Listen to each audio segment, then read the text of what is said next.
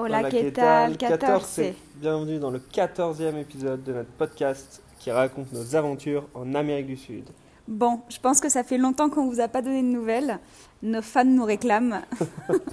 non mais On a un peu de retard. on a beaucoup de retard. Donc euh, le dernier podcast, le tressé, c'était euh, à Lima avec euh, l'épisode l'épisode du vol. Euh, donc là, on est au 14e et on quitte Lima et on décide d'aller à la plage. Je pense qu'on en avait bien besoin. Ouais, Donc on décide d'aller à Huanchaco. Et d'abord, on passe par Trujillo, qui est une petite ville euh, à côté de Huanchaco. Donc pas en bus de nuit, bien évidemment. et là on visite des sites archéologiques aux alentours euh, avant de rejoindre la plage dans l'après-midi. Et euh, bah, c'est un peu de culture avant le farniente. Ouais. Euh, et en fait, on visite le site de Chan Chan qui est assez impressionnant. Euh, Il y a une sensation de- d'Égypte. Même si on n'a jamais été. Mais on imagine. Il y a plein de voilà. de- Il y a des de vestiges au milieu du ouais, désert. plein milieu du désert. Et, euh, et on fait ça sous la pleine chaleur. Et on arrive ensuite à Huanchaco où on va rester trois jours. Ouais. Euh, on se fait un gros déj, euh, copieux, délicieux. Le Pérou, c'est toujours aussi bon. Et on se Au dirige sur la la. Ouais, c'est trop trop bon. Et on se dirige sur la plage et sur la plage. Et là, on réserve notre premier cours de surf. Et, euh, et là, on va, on va surfer pendant trois jours et c'était vraiment chouette. Euh, Victor commence vraiment à être accro. Moi, j'aime bien. Franchement, j'aime bien. euh, je commence à me lever et tout, donc je suis contente. Mais je suis tellement irrégulière que bah, je suis impatiente et frustrée, quoi. Mais Ce qui est important pour le surf, quand même, c'est d'avoir confiance et d'être patient. Bah, c'est sur mes deux qualités principales. et, comme c'est les deux qualités d'Audrey, bah, elle se lève direct. Euh, surtout qu'en plus, on a eu un épisode où on s'est embrouillé le deuxième jour avec le proprio de l'école de surf, où il nous a vraiment pas parlé comme de la merde suite à une il incompréhension. nous a parlé comme de la merde. Ouais, il nous a parlé comme de la merde. Il s'est jamais excusé. euh, et du coup, ça a frustré d'autant plus Audrey. Et, et c'est vrai que quand on est frustré sur une planche de surf, bah, c'est encore plus difficile. Donc malgré ça, les profs étaient géniaux, mais le proprio, un vrai connard. Ouais. Euh, bref, euh, on a quand même bien progressé et euh, on a pu ensuite se diriger vers Tarapoto, qui est en fait tout au nord du Pérou Oui. dans la, enfin à côté de la, on commence à toucher à la forêt tropicale.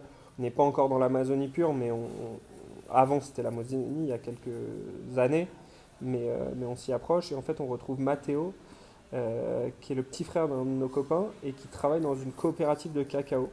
Euh, coopérative de cacao qui produit du cacao pour le, un chocolat suisse qui s'appelle Choba Choba. Euh, et franchement là c'était euh, c'était magique. Euh, donc là, encore une fois, évidemment, on a dû prendre un bus pour y aller. Euh, une bonne vingtaine d'heures de bus. Ouais, un peu plus, je pense. Ouais, on est peut-être 24 heures. hein. Audrey a pas du tout dormi.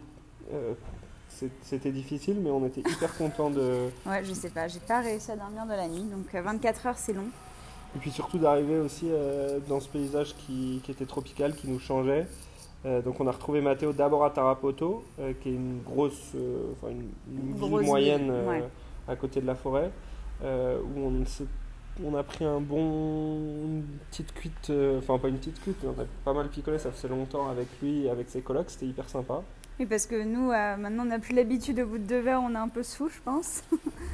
donc, euh, donc c'était très sympa. Le lendemain était un peu difficile. Le lendemain était un peu difficile, on a visité un parc euh, où il, il, euh, il sauve, enfin il, il- réhabilite. réhabilite les animaux sauvages, donc c'était très chouette. Euh, et ensuite, on s'est dirigé vers la jungle. Euh, donc, on a pris un taxi, on a dormi dans un, dans une- un petit, vi- un petit village. Et le lendemain, 6h du mat, pirogue. Euh, Et là, c'était le début euh, de, de Jumanji. ouais, Jumanji, comme on l'appelle, parce que oh, ça y est, on rentre dans la jungle, plus de communication. euh, Plus d'accès en voiture. plus d'accès en voiture. On commence avec un petit déj à 8h du mat avec du chicharron frit, c'est du cochon frit. La bien peau de gras. cochon frit, ouais, de la- bien grasse. C'est juste, c'est juste de la peau de, cochon frit. C'est bon, Audrey n'a pas réussi Ah. cette première épreuve. Moi, je l'ai plutôt bien réussi. Euh, et, euh, et là, on se redirige. en- on, C'était une pause avec la pirogue. On reprend la pirogue et on s'enfonce de plus en plus dans la jungle. Et Mathéo était hyper excité parce que euh, en fait, il, a- il avait déjà fait un stage chez Choba Choba et dans cette coopérative de 6 mois. Et là, ça faisait 6 mois, à mon avis, ou 4 mois qu'il ne les avait pas vus tous. Et là, il revient pour un contrat d'au moins un an. Donc, il était hyper excité de revoir tout le monde, de nous Donc présenter nous, tout ouais, le monde. donc pour nous, c'était hyper, euh, hyper plaisant parce que du coup, euh, enfin, on avait hâte quoi de rencontrer tout le monde. Il nous puis, en parlait avec des étoiles dans les yeux. Ouais. Il était très excité quoi, de, de nous faire euh, vivre tout ça.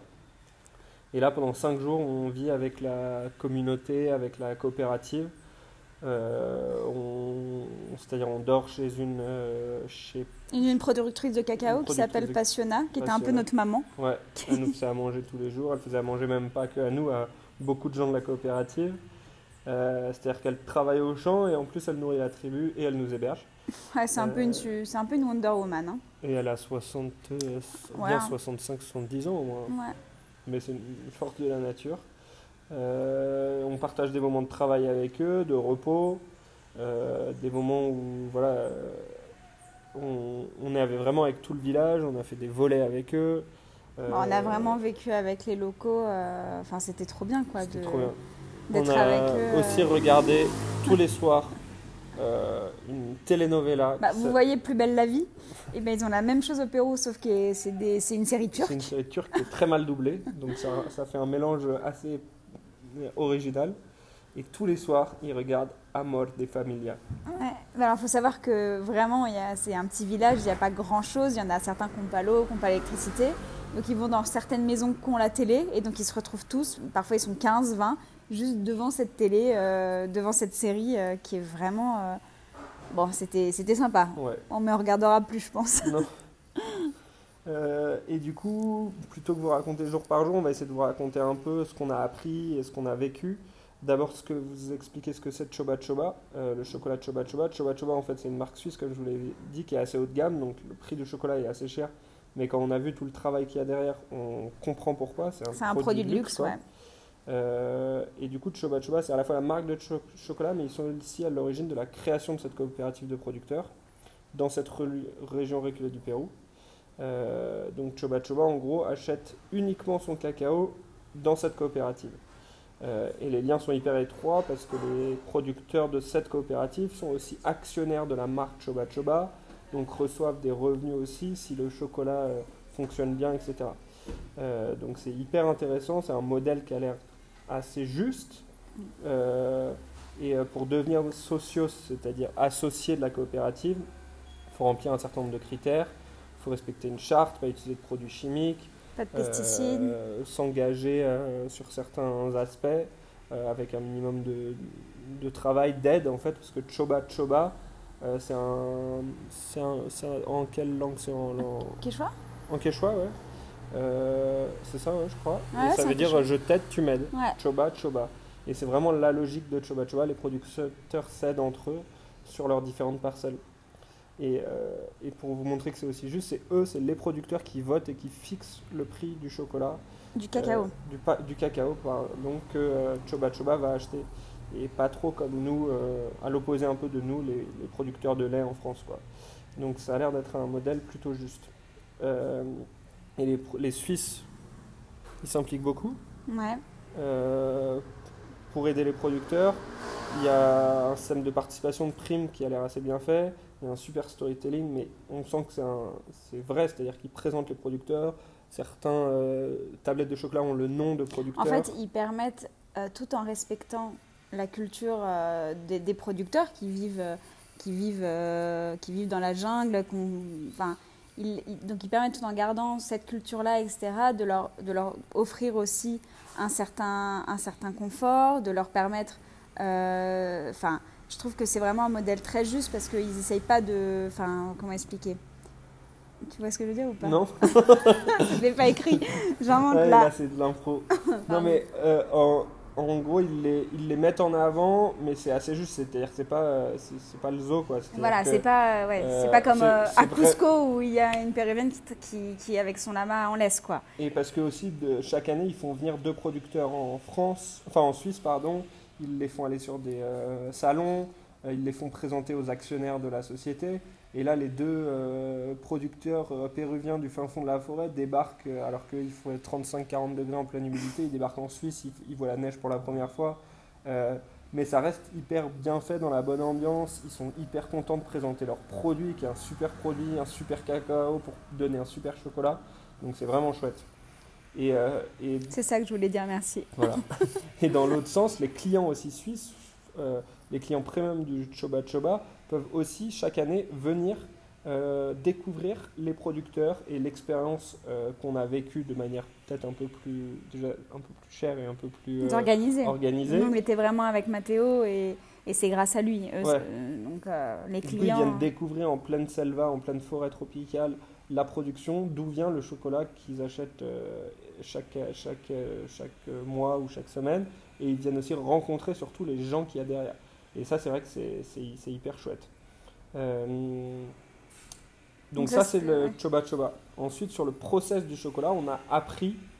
euh, Non mais déjà, moi je n'avais jamais vu de cacao de ma vie. ouais, euh, le on a appris du comment c'était fait. Et du coup, l'ingrédient principal, c'est le cacao. Ouais, Parce qu'il faut savoir qu'un chocolat noir, c'est composé de trois choses. De, du cacao, du beurre de du cacao, beurre de cacao et et, après du sucre. du sucre. C'est ça en fait, c'est le, le pourcentage de cacao euh, présent dans les ingrédients va nous donner le pourcentage qu'on voit sur euh, l'étiquette.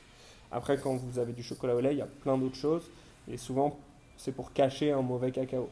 Euh, Donc le cacao c'est un fruit exotique ouais, qui est assez gros, c'est des espèces de cabosses de différentes couleurs, il y a différentes sortes de cacao. ouais, ça peut être rouge, jaune, Ouais. vert quand c'est pas mûr. Et en fait, à l'intérieur de cette cabosse, c'est vraiment une pulpe euh, qui est entre eux. bah, ça ressemble vraiment à l'arlequin, le bonbon arlequin. En goût, si on En le goût, goûte, ouais. c'est impressionnant. C'est le goût du bonbon harlequin qu'on mangeait quand on était petit. Ouais. Et après, sur la forme, c'est une espèce de.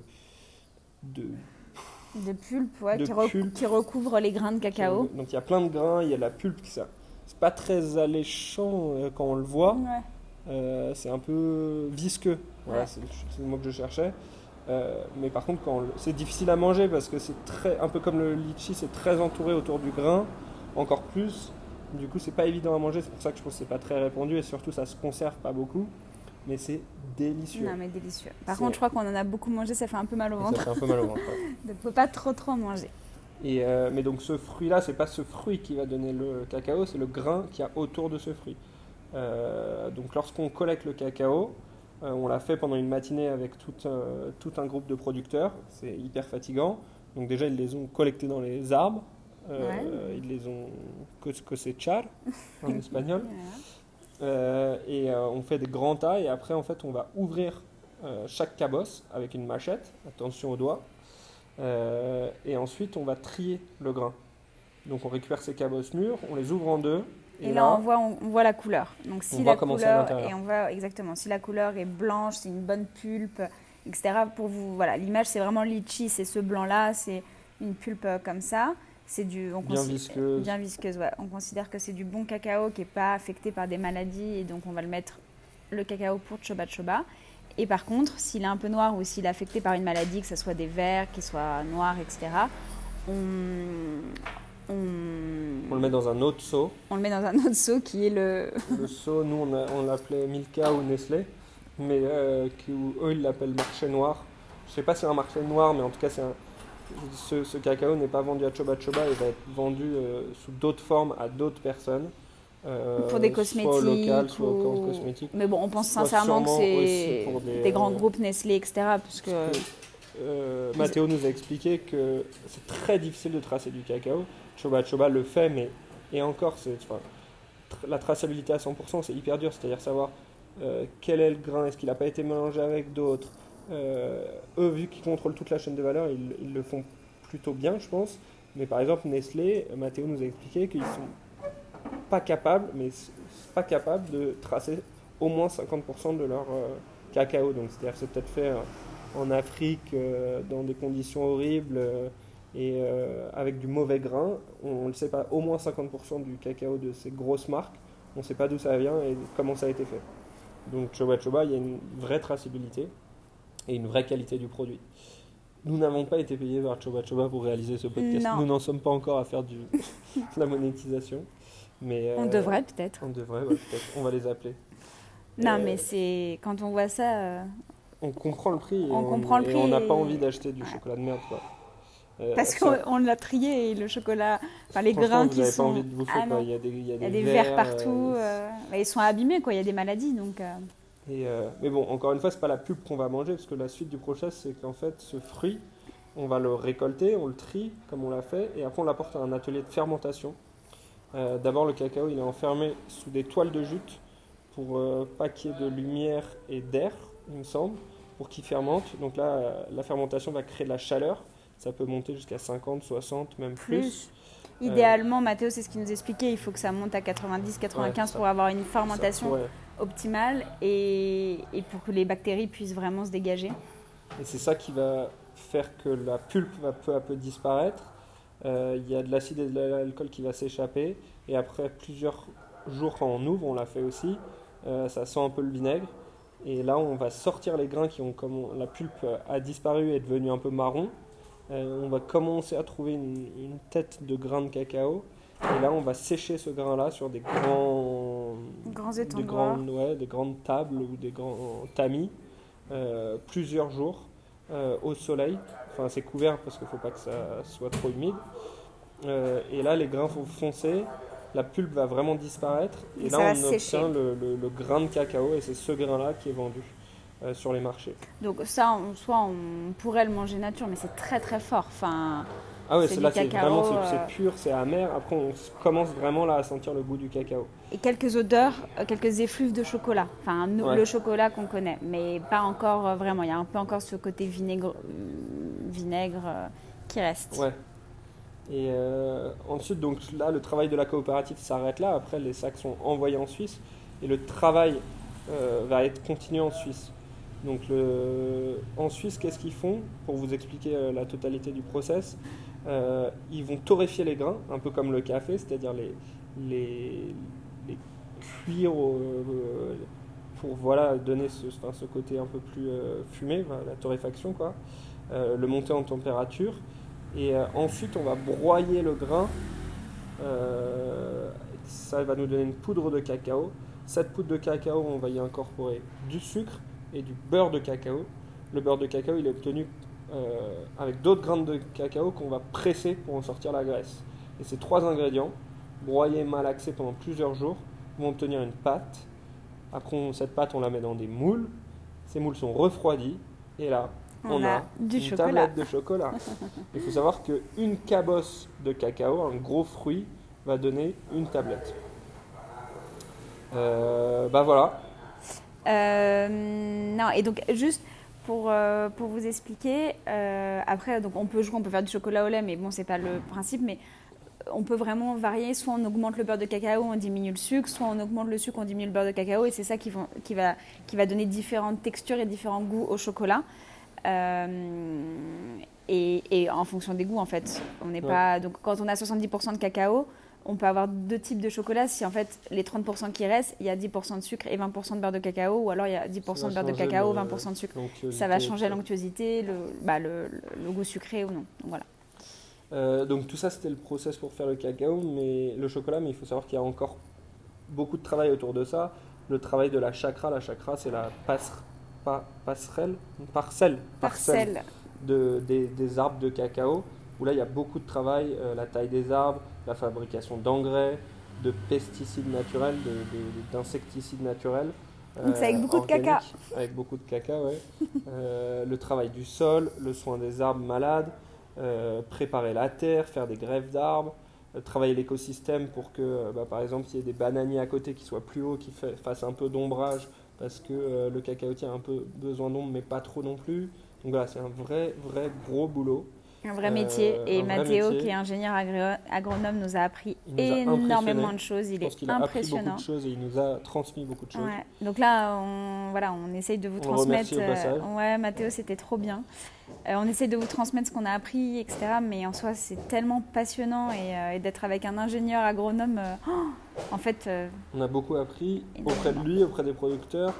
Un- encore une fois, c'est un travail difficile. On porte des charges souvent, on a la machette, on marche beaucoup en pleine forêt pour aller travailler le matin. On se lève à 6 heures, on marche 3 heures pour aller sur la parcelle. Il y a des bêtes partout. Euh, il y a des... il y a des insula. Euh, je sais pas si on en parlera après, mais c'est des fourmis gigantesques euh, qui te piquent et, ça te fait la douleur d'une balle de fusil.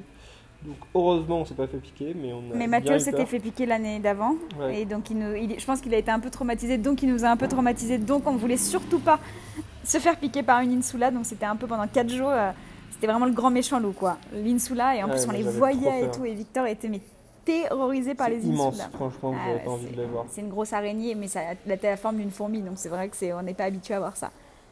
Et euh, dernière chose quand même, il faut savoir que cette région, euh, et c'est hyper important pendant des années, et euh, comme beaucoup de régions d'Amérique du Sud, c'était avant ces gens-là, ils travaillaient dans la- un autre produit qui s'appelle la coca. C'est presque les mêmes lettres, mais c'est pas tout à fait le même produit. Pendant des dizaines d'années, ils ont produit de la coca euh, sous, le- enfin, sous la grosse époque de la cocaïne, même si c'est loin d'être fini, on vous en parlera plus tard. Euh, c'est un produit qui est beaucoup plus facile à faire pousser, qui demande beaucoup moins de travail faire, ouais. qui rapporte beaucoup plus d'argent. Euh, et, euh, et en fait, il faut savoir que c'est les mêmes producteurs qu'on a rencontrés il y a quelques années, ils faisaient de la coca. Et certains de la cocaïne, ils transformaient aussi. Parce que la coca, c'est une plante et la cocaïne, c'est la poudre. La coca est autorisée dans certains pays, la cocaïne est interdite. Il faut savoir que par exemple, il y a une productrice sous sa, sous sa maison qui ressemble à pas grand chose. Elle a une trappe avec une cave et dans la cave, il y avait des millions et des millions de dollars, il y avait des armes, elle était entourée de plusieurs soldats avec des fusils, etc. Et cette même fille, on l'a vue, aujourd'hui, elle travaille le cacao qui demande beaucoup plus de travail.